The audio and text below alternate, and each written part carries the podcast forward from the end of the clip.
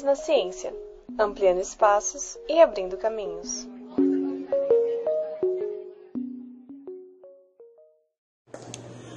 Oi, pessoal, sejam bem-vindas ao nosso podcast Meninas na Ciência. Eu sou a Julita Belli e hoje eu tô com a Usana. Oi, gente.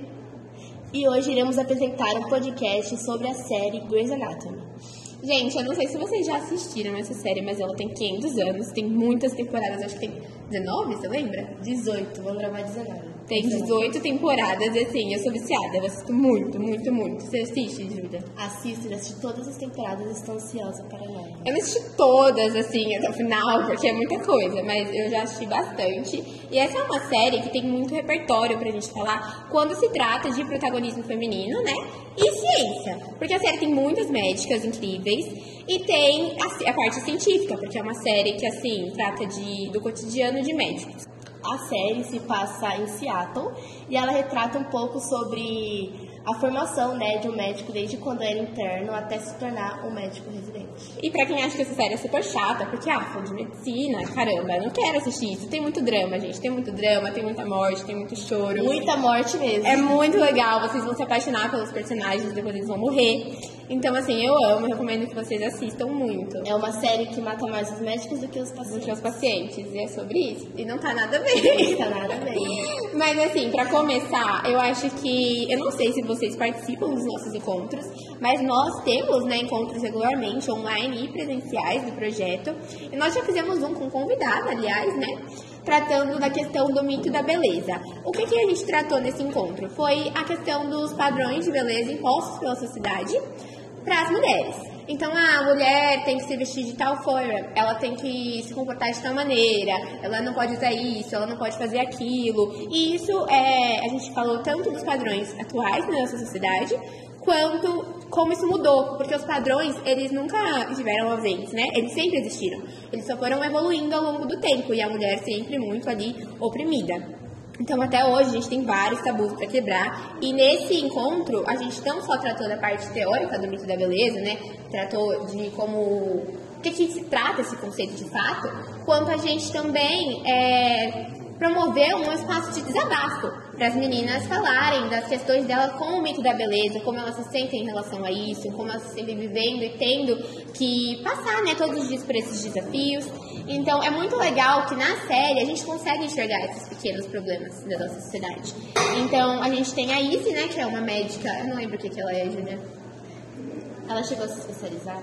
Eu acho que ela sai no meio da série. Sai, só ela que sai. ela não chega a se especializar, mas ela é uma residente.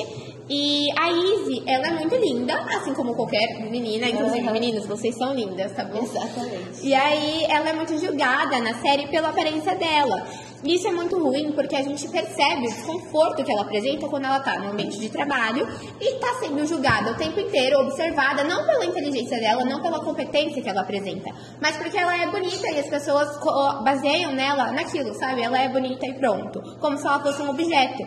E a gente pode perceber que na vida real é a mesma coisa, gente. A gente está sujeito a isso o tempo inteiro. Então é muito legal que a série é, inclua no repertório de. Como posso falar? Pautas que ela aborda, né? É, não, E a Jo, gente, é uma outra personagem que também é, entra um pouquinho mais tarde no Grey's é, ela né? chega depois lá pra oitava temporada, por aí. Sim, e ela é também outra médica maravilhosa, é incrível. Eu acho que ela. Todas. Ela se especializou no quê? Cirurgia geral, não foi? Foi, mas aí depois, nas temporadas finais, ela tá se especializando na parte da pediatria.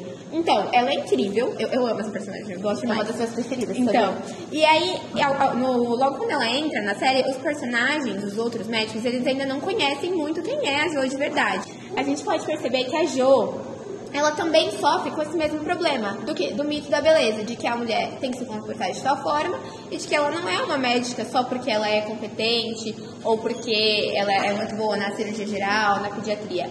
Ela é uma médica elogiada porque ela é bonita. E as pessoas colocam isso de uma forma muito ridícula, gente. Então eu acho muito importante que Grey's Anatomy traga esse tipo de pauta pra dentro da série. A Luzana acabou de falar da Jo, então agora eu vou falar sobre um episódio que ela aparece muito, né? Que ela ajudou muito. É o episódio da violência contra as mulheres. que esse episódio é retratado em uma das últimas temporadas assim da série e fala sobre o caso de uma mulher que ela sofreu né, violência sexual e depois da exibição desse episódio foi comprovado em que o número de denúncias lá nos Estados Unidos acabou aumentando, né? Porque se podemos, o, o episódio se baseia assim, né? A mulher ela sofre violência sexual e ela vai procurar ajuda no hospital, que ela, ela chega no hospital lá, né? E aí a médica Jo e a Ted, elas acabam fazendo um, um exame nela e foi constatada que ela tinha sofrido violência sexual. Só que, se eu não me engano, todos os homens que ela olhava, ela enxergava né, o rosto do o agressor. agressor dela, ela não conseguia, dava gatilho, sabe? Dava gatilho. Então que ela precisava ir numa sala de cirurgia, só que ela não podia olhar para os homens porque isso acabava dando gatilho enorme dela. Então o que aconteceu? Essas duas médicas elas, elas se juntaram, fizeram um corredor enorme de mulheres em volta até chegar na sala de cirurgia. Até chegar na sala de cirurgia e aí ela acabou passando né, no meio e não conseguiu olhar para nenhum homem. Então, essa série mostrou né, que a união das mulheres, a diferença que fez na vida dela. E o quanto é importante a gente seguir os protocolos em uma situação dessa. Porque, se não me engano, nesse episódio, a mulher que sofreu a violência, ela não queria dar queixa, né? Alguma coisa assim, fazer algum. montar um documento que comprovasse que ela sofreu a violência naquele momento. Ela estava muito em choque, ela, ela não queria. Medo mesmo. E se não me engano, eles convenceram, né, a Júlia. isso. Convenceram ela a documentar tudo, por mais doloroso que fosse, porque mais pra frente ela usaria aquilo contra o agressor. Então é muito importante que esse tipo de trabalho seja feito e que Grey's Anatomy mostre isso. Outro assunto que é muito legal a gente trazer aqui para o podcast que está presente em Grey's Anatomy é essa questão da inferiorização da mulher no ambiente profissional, no ambiente de trabalho. Porque o que, que acontece? É, na série a gente tem um casal, a Meredith e o Derek, e eles são tão fofinhos e tal, né? Tipo, todo mundo chipa, mas é super problemático. Porque o que que acontece? Toda oportunidade que o Derek tem de colocar a Meredith em uma posição inferior a ele, quando se trata da carreira, por exemplo, porque tem um episódio, mais pro final, antes dele... Não vou dar spoiler. Vou dar, gente, ó, fique claro aqui, tem spoilers de Grey's Anatomy nesse podcast. O Derek morre, acho que na 11 primeira temporada ele morre, e uns episódios antes, eles surge uma oportunidade de emprego para ele, para ele trabalhar em outro lugar, né, fazer uma pesquisa. lá em Washington. Bem longe de Seattle. E a Meredith, ela tem a carreira dela toda fundada no Federal Grace, né? Então não tem condição da menina sair dali, gente. E o Derek quer porque quer que ela saia, porque eles são marido e mulher, e porque a carreira dele, dela pra ele importa menos, vale menos. Só que o que, que acontece? Não vale nada, a Meredith é perfeita, né? Ela é perfeita. Eu acho que ela dá de 10 a 10 no Derek, mas tudo bem. E aí ele fica insinuando essas questões de que a Meredith não vale a pena, que a carreira dela é menor do que a dele. É, tem algum episódio no início da série que eles realizam um trabalho juntos, acho que foi uma cirurgia, não foi, foi. super complicada. E os créditos foram. Os créditos vão todos para ele e ele usa como justificativa a questão não de que ela é mulher, mas de que ela é mais jovem e tá começando agora. Só que para mim isso não importa. E eu achei que todas essas questões não ocorreriam se naquele lugar, naquele momento, fosse o esposo. Sabe, se fosse um homem no lugar da Meredith, ele não ia fazer isso. Então é uma questão de machismo mesmo, gente, escancarado, você não vê quem não quer. É, agora eu vou falar um pouco sobre a coragem das mulheres na série, principalmente sobre a coragem de Meredith Grey. Primeiro eu vou falar sobre o episódio da bomba, que esse episódio é muito bom, Assim, muito perfeito. Nossa, perfeito. O episódio é na segunda temporada. Eu acho que é meu episódio favorito da série inteira. É esse. Meu coração ficou na mão, gente. Uhum. Era a bomba na mão dela e o coração na minha. O episódio 16 e 17 da segunda temporada, para quem quiser assistir. E é sobre um caso de um paciente que tinha uma bomba prestes a explodir dentro do seu peito. E a, nessa, nessa sala de cirurgia tinha apenas a Meredith, mais um doutor lá, o Burke, e a anestesista. Não sei odiava esse Burke. Ele é outro machista dessa série, Ele é pior de todos. No outro episódio a gente fala uhum. Quem segurava a bomba dentro da mulher, dentro do paciente, né, era uma paramédica.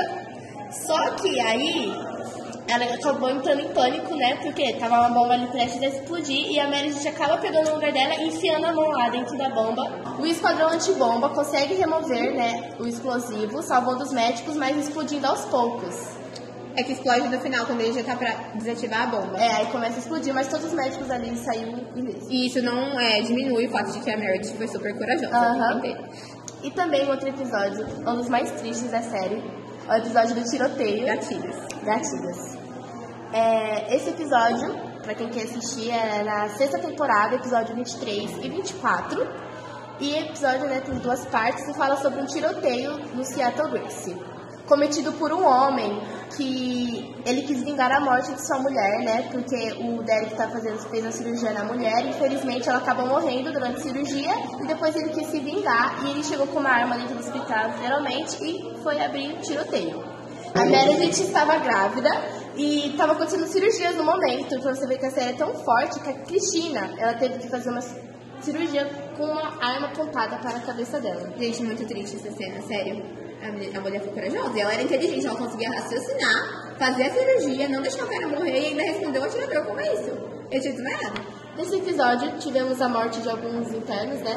Nossa, morreu muita gente, Morreu muita ela- gente, mas a Meredith permaneceu viva. Porque Que é isso que importa. Isso que importa. E, mas ela acabou perdendo o bebê na série. Eu acho que é legal a gente comentar também sobre a questão da amizade entre mulheres dentro da série. Porque, assim, na vida real, a gente tem muito essa questão de ah, rivalidade feminina. E isso é triste, né, gente? Porque os homens já trabalham demais na nossa vida. A gente não precisa disso, a gente tem que se ajudar. Então, na série, é, tem uma. Chega em um determinado momento, assim, que todas as chefes de departamento são mulheres. Sim. E isso é muito legal. É, na pediatria, na Ortopedia, que era Ortopedia. Kelly, na cirurgia viral. no coração. Nossa, verdade. Na cardio, né? Na cardio. Muita mulher, gente, muita mulher incrível, assim. E nenhuma delas fica com isso, sabe, de competição. Obviamente tem competição dentro do ambiente hospitalar, porque eles estão lá, é, assim, no início da série eles deixam bem claro que nem todo mundo vai conseguir chegar até o final. Mas essa é uma competição totalmente diferente do que a gente tá querendo tratar aqui e problematizar pra vocês. Da rivalidade feminina que realmente não deve acontecer e não existe dentro da série. Então eu acho isso muito legal da gente comentar aqui. Agora eu vou falar sobre um tema, né? Sobre a romantização da maternidade, que é abordada na série. O episódio é sobre quando a Cristina, ela ficou grávida. E aí ela não quis, não queria, né, ter o filho, porque ela falou que ela não estava preparada para ser mãe. Que, que ela não que ela achava que era melhor pessoas ficarem grávidas pessoas que realmente querem ter o filho e ter condições de cuidar. E ela falou que aquele momento não era o dela. E aí podemos perceber que ela acabou sendo julgada porque ela queria abortar o filho. E outra e aí a gente podia falar sobre a Arizona que ela é julgada por ser uma mãe que trabalha e ela acaba não tendo muito tempo para poder Cuidar da Sofia. cuidar da, da Sofia Nossa, é uma fofa, né? Eu Muito gosto fofinha, dela. gente. Eu acho legal essa parte da Cristina, que ela deixa bem claro que ela gosta de crianças, ela Sim. respeita as crianças. Não é que ela odeia que, sabe, ela não quer ter filhos, ela só não quer ser mãe mesmo, né? Isso não significa que ela desrespeite as crianças. Eu acho isso muito legal. E ela realmente acaba não tendo a criança e ela sai daqui, ela vai embora também. Não- ela é minha personagem preferida, mano. Um dos episódios mais tristes foi o episódio também de despedida dela. E ela acaba indo embora, não tendo filhos. Acho que pra finalizar, a gente pode comentar da saída da Cristina da série. A gente acabou de falar sobre isso. Uhum. É, a Cristina era a melhor amiga da Meredith, então ela tinha que ter uma super despedida no final da série, e não foi diferente, elas dançaram, foi super fofa, chorei pra caramba. E uma das falas finais da Cristina dentro da série foi diretamente pra Meredith. A Cristina fala pra Meredith que ela é o sol e o Derek não. Não sei se foi exatamente com essas palavras, mas ela quis dizer ali que ela valia muito mais do que o Derek, que ela não devia deixar o relacionamento tóxico, pra, porque pra mim aquilo ali era relacionamento tóxico do Derek com ela deixar atrapalhar, né? Ah, o desenvolvimento dela, devia tanto dentro do hospital, é, relacionamento, né? tanto dentro do hospital quanto na vida dela mesma, em outros aspectos. Porque eu acho, eu sinto muito isso, que o Derek, ele limitava muito as escolhas da Meredith.